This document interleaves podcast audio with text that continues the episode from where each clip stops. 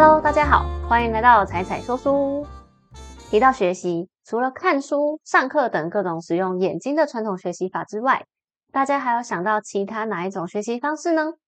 在传统学校体制中，阅读一直是主要，而且几乎是唯一的学习管道。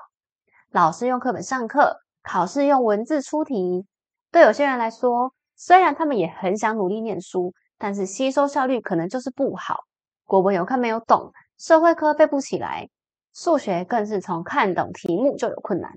通常这种学生会被老师认为不够努力，甚至连学生本人都认为自己我是不是不是读书的料啊？但其实这可能根本是一种误解哦。也许他们只是适合透过耳朵学习大于透过眼睛学习的人。今天要介绍的书叫做《耳听学习法》，听这个书名就知道，我今天要介绍的学习方式不是用眼睛，而是使用耳朵学习。随着这几年 Podcast 的兴起，许多人已经习惯从这个新管道获取知识。不过，其实在更久以前，就有广播节目陪伴许多开车通勤的人度过通勤时间。耳朵一直是大家通勤的好朋友。除了 Podcast 广播之外，还有很多利用耳朵学习的方法，像是听转录好的演讲节目、线上课程或是有声书等等。使用耳朵输入的方法，特别适合现在这个忙碌又变化快速的时代。很多人就算很想学习，也没办法在忙碌的生活中挤出一个完整的时段，所以在这个时候，耳朵就是完美的解决方案。因为其实，在进行很多活动的时候，虽然我们的眼睛要忙，但耳朵是有空闲的。例如刚刚举例的通勤，或是像在做家事、运动的时候，有时候在处理重复性工作的时候，其实也可以用耳朵学习哦。所以耳听学习法特别适合忙碌的人。像我自己在剪片的时候，检查字幕就很花时间啊，我就会一边听 podcast 一边剪。不过如果真正开始剪片需要稍微动脑的话，就比較不适合了。在空闲时间用耳朵学习，已经是很多人都知道的方法了。所以我今天想要从别的角度跟大家分享有关耳听学习法的事情。首先，因为作者本身就是靠着耳听学习法考上东京大学。同时，他更是日本有声书平台 Audiobook 点 JP 的创办人，所以他认真研究过，当我们正在用耳朵学习的时候，大脑的活动状态是什么样子呢？那也因为这样而发现，耳听学习法之所以有效果，是有科学根据的。另一方面，因为他是有声书平台的创办人，对他收集了很多使用者真实的回馈，也让我们了解说。原来用耳朵学习不只是节省时间，它更有其他的好处哦。所以接下来我想要透过这两个角度跟大家分析有关耳听学习法的其他几件事情。作者介绍：作者上田社毕业于东京大学，但是他的求学经历并不如这个结局听起来这么一帆风顺。根据他在书里面的描述。他高中时期是连老师都放弃，自己也不觉得自己能够考上大学的成绩。但在某一个契机下，他有了想要考上东大的目标。这个契机在书中没有琢磨太多，但他只有说他因此而决定重考，然后发愤图强，而且他开始寻找适合自己的学习方法。他买了很多教科书，也上了很多补习班。当他接触到用耳朵学习的这个方法的时候，他才发现。原来自己就是那种适合用耳朵输入胜过视觉输入的人。当时他决定先从最简单的日文科开始。他想说，总不会连自己的母语都不行吧？结果还真的，明明是用日文写的文章，但是却看不太懂，有点像是虽然我们说中文，但是国文科对我们来说还是有一点难度一样。不过在他一直尝试的过程中，他就发现说，如果把文章重复念出来，多念几次之后，原本看不懂的内容。好像渐渐的有一点了解了，他就把这个方法称为默读。后来等到他可以把文章读懂之后，他用同样的方法进攻古文跟汉字，就像是我们的文言文一样。然后他就克服了自己的日文的科目，于是他决定把同样的方法延伸到所有文科的科目，像是历史、地理等等的，都有同样很好的效果哦。很神奇的就是，当文字透过自己的嘴巴念出来，就像是在听书一样。突然觉得好吸收很多。那后来他为了方便，也为了再加深印象，他甚至会把自己念出来的声音录下来，然后播给自己重复听。所有的文科科目就用这样的方法克服了。除了英文之外，一开始他也不确定英文能不能用默读法，毕竟连自己把它念出来都有困难了。所以他是先购买听力教材，用声音掌握英语的节奏跟发音，慢慢的再跟着声音一起把文章朗诵出来，然后也试着跟着声音一起绘画，学习里面的人讲英文的腔调。渐渐的，他就可以掌握语感，然后再加上一边看文章一边听一边念，最后就能够顺畅的阅读整篇文章了。到这个时候，其实考试常考的文法或单字对他来说就已经非常简单，因为他其实不是靠硬背，他是靠对英文的节奏感。单字当然可能还是要背啦，可是就简单很多。据他所说，他后来连看电影都可以不用看字幕了。所以在学习一个新的语言上。耳听学习法可以说是再适合不过了。最后就是大家很难想象耳听学习法要怎么应用在理科科目上面，可能因为他真的是听力输入效果远大于阅读输入效果的人，所以他连看不懂的数学题目，如果念出来，把一些开根号啊、微分、积分这种算式都念出来，理解力也会提高。结果就发现，以前有一些不会算的题目，其实不是真的不会算，只是以前觉得他连题目都看不懂。但是，一旦搞清楚数学里面的逻辑、前后顺序之后，蛮大部分的题目也都可以解决了。耳听输入跟阅读的差别，记得我们从几岁开始学 b p m 的吗？在开始学习注音以前，我们都是透过听跟说跟世界交流。从人类文化的发展历史上来看，文字是最晚的学习技能。人类诞生后的约五百万年间，都是用口传作为基础知识传授。爸爸用念的把知识传授给儿子，儿子用念的把知识传授给孙子。而文字一直是到大约五千年前才被创造出来，作为记录使用的。所以在我们的大脑里面，语言最一开始跟听觉是等号的，听进去的东西在脑中就会变成语言。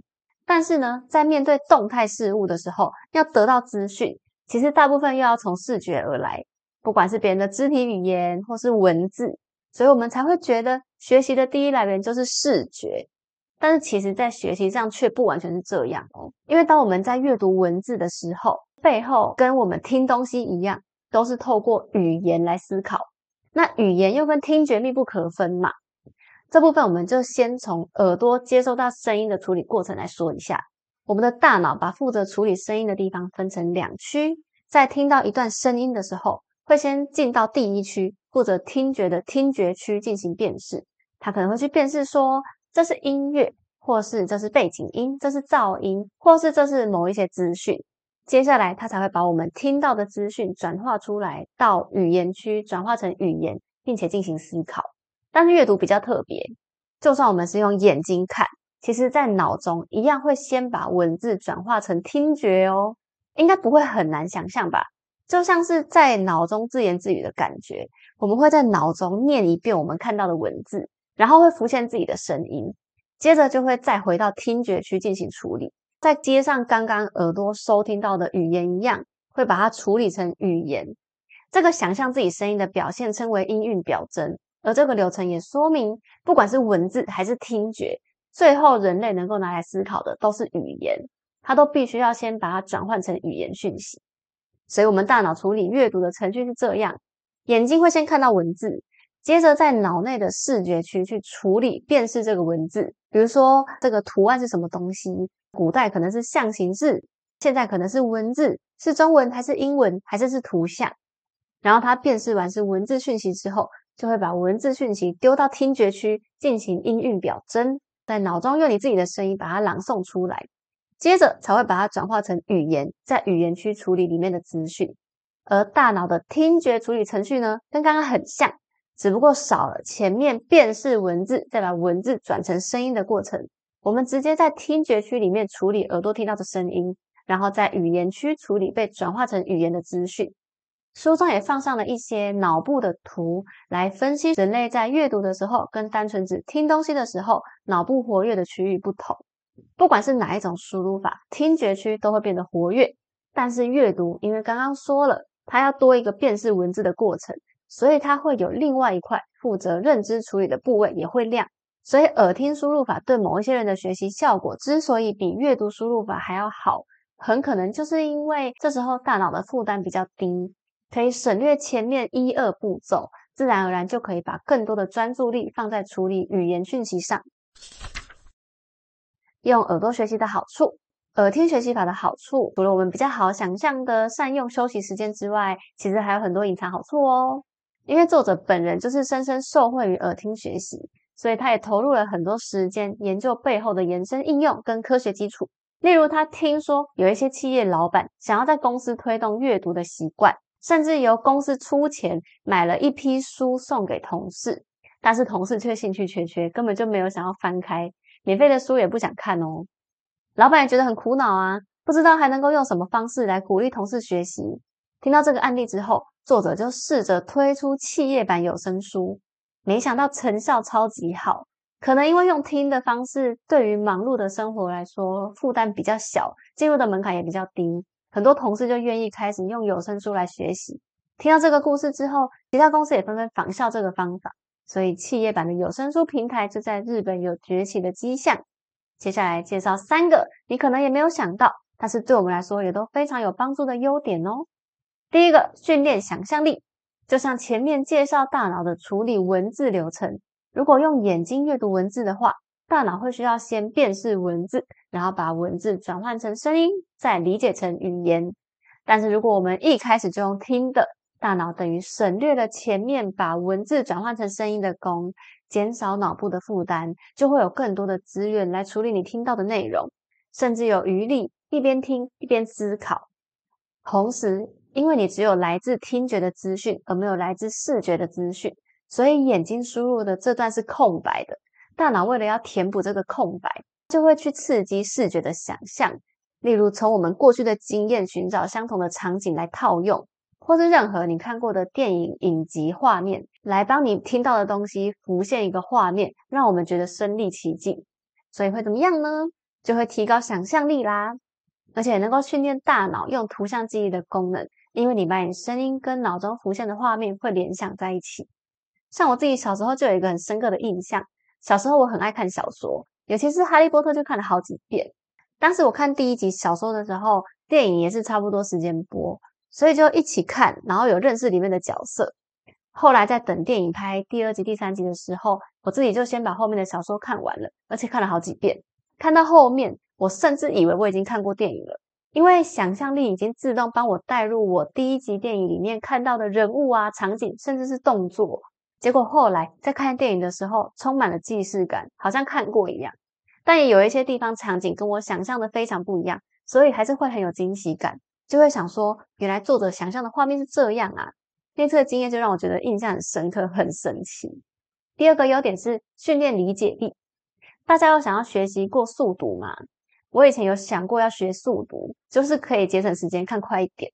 然后有朋友就教我说，如果你要学习速读的话，就要克制你自己在心里默念文章的本能，同时你还要训练自己的动眼神经，快速的在文字间浏览，比起一行一行的看。它更像是一段一段的看，然后眼睛会自己去抓重点，而且有一个重点是没有看清楚的地方，千万不要留恋，不要说想要回去把它念完整，就直接让它过去。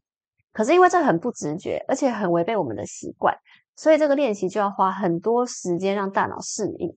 但是更有极限的其实是眼睛，因为眼睛动得再快，也受限于本身的神经限制嘛，它会有极限。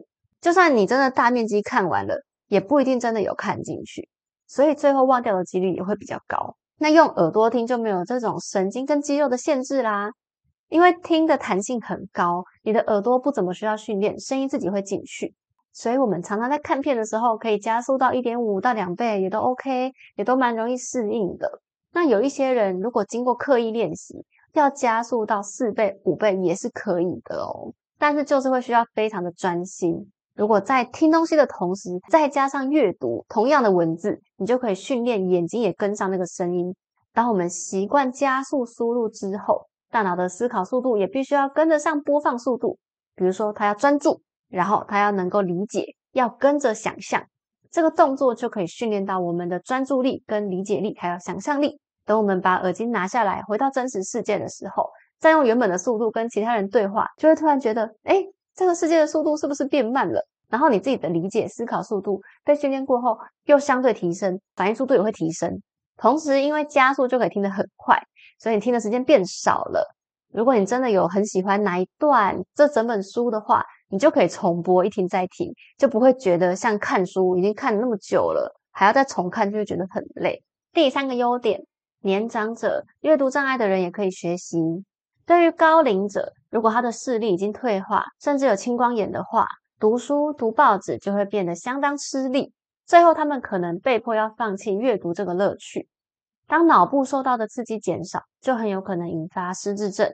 就算眼睛看得到，越高龄的人眼睛一样会越容易疲劳，所以他们看东西会非常的困难，甚至连看电视都很吃力。作者的爷爷是一位化学家，阅读曾经是他最大的乐趣。后来爷爷得了青光眼失明之后，就只能靠在沙发边听着电视转播的球赛度过一天，每天都变得很安静。当时作者还没有创立有声书平台。然后等他后来创立的时候，爷爷已经看不到了，所以他就觉得很可惜。他一直觉得，如果当时就有有声书这种资源，或是其实那时候有一些朗读的资源，可是他们当时不知道。所以如果他们知道的话，爷爷的生活就会变得容易很多。这也是他后来努力达到聆听文化的起点。对于高龄者或其他渐渐失去阅读能力的人来说，用耳朵保持学习，不但可以维持大脑的思考能力。也可以刺激脑部的听觉区跟图像记忆区，锻炼脑部神经元，防止老化。而且因为用听的比用看的学习门槛还要低，他们也比较不容易放弃。其实不管对什么年龄层的人来说，保持学习都能够带来成就感，成就感带来满足，满足就能够增加心理健康。所以研究也证实，读书可以减轻压力，安定情绪。如果你也希望家中长辈保持健康，可以推荐他们 podcast 演讲节目或是有声书，可能他们会很喜欢哦。其实早在读这本书之前，我自己就是重度耳听学习者了啦。上下班路上是一定要听 podcast 嘛，平常在家打扫煮饭也会听 YouTube 节目，把握时间吸收一点新知。我个人尤其大推在运动的时候听有内容的声音，因为像是慢跑。重训这种属于重复性高又需要挑战自己极限的运动，在做的过程中会感觉比较痛苦，会需要用意志力来坚持的这种运动，内容就可以帮助分散注意力，感觉就比较没那么痛苦了。而且运动的时候，脑部血液流动量会增加，据说还可以帮助形成长期记忆哦。我从以前就一直知道，听觉对我们来说有很特别的地位，像是声音很容易跟某一个场景形成连结。事后再听到同样的声音，比如说同一首歌，脑中就会浮现那时候看到的画面。不过我也是在看完这本书才知道，原来除了那些之外，背后还有这么多影响的范围，像是还可以锻炼想象力耶，还可以锻炼理解力，减少大脑负担什么的。当然不是每个人都一定是适合听力大于阅读，或是反过来啦。像我自己其实就是视觉学习大于听觉学习的人。对我来说，光是听到内容没有读到文字，我很容易就会忘记。所以常常会需要写下来，或是还要去找一些补充画面。那因为这刚好也是现今教育主流的方式，所以我刚好适应的很好。可是就会觉得，对一些不擅长阅读的人来说，他们就会比较吃力一点。他们可能也不是不想学，只是没有找到合适的方法。所以耳听学习法可能就是他们所需要的。多认识一种方法，就多一个机会。如果周围有人不喜欢读东西，不喜欢看书，就可以推荐他们试试看用听的啊。不管是有声书、podcast 还是线上课程，都是很好的学习方式呢。不过我觉得比较可惜的是，现在中文的有声书好像还没有很多。我自己下载了几个阅读器的 app，里面的有声书就没有很多，我就觉得比较可惜。不知道大家有没有在听哪一些中文有声书的，也可以推荐给我哦，或是在下面留言，我会再分享给更多人哦。那谢谢大家听到这边，喜欢的话记得帮忙按赞、订阅、开启小铃铛、分享给你的好。朋友，我们下次见喽，拜拜。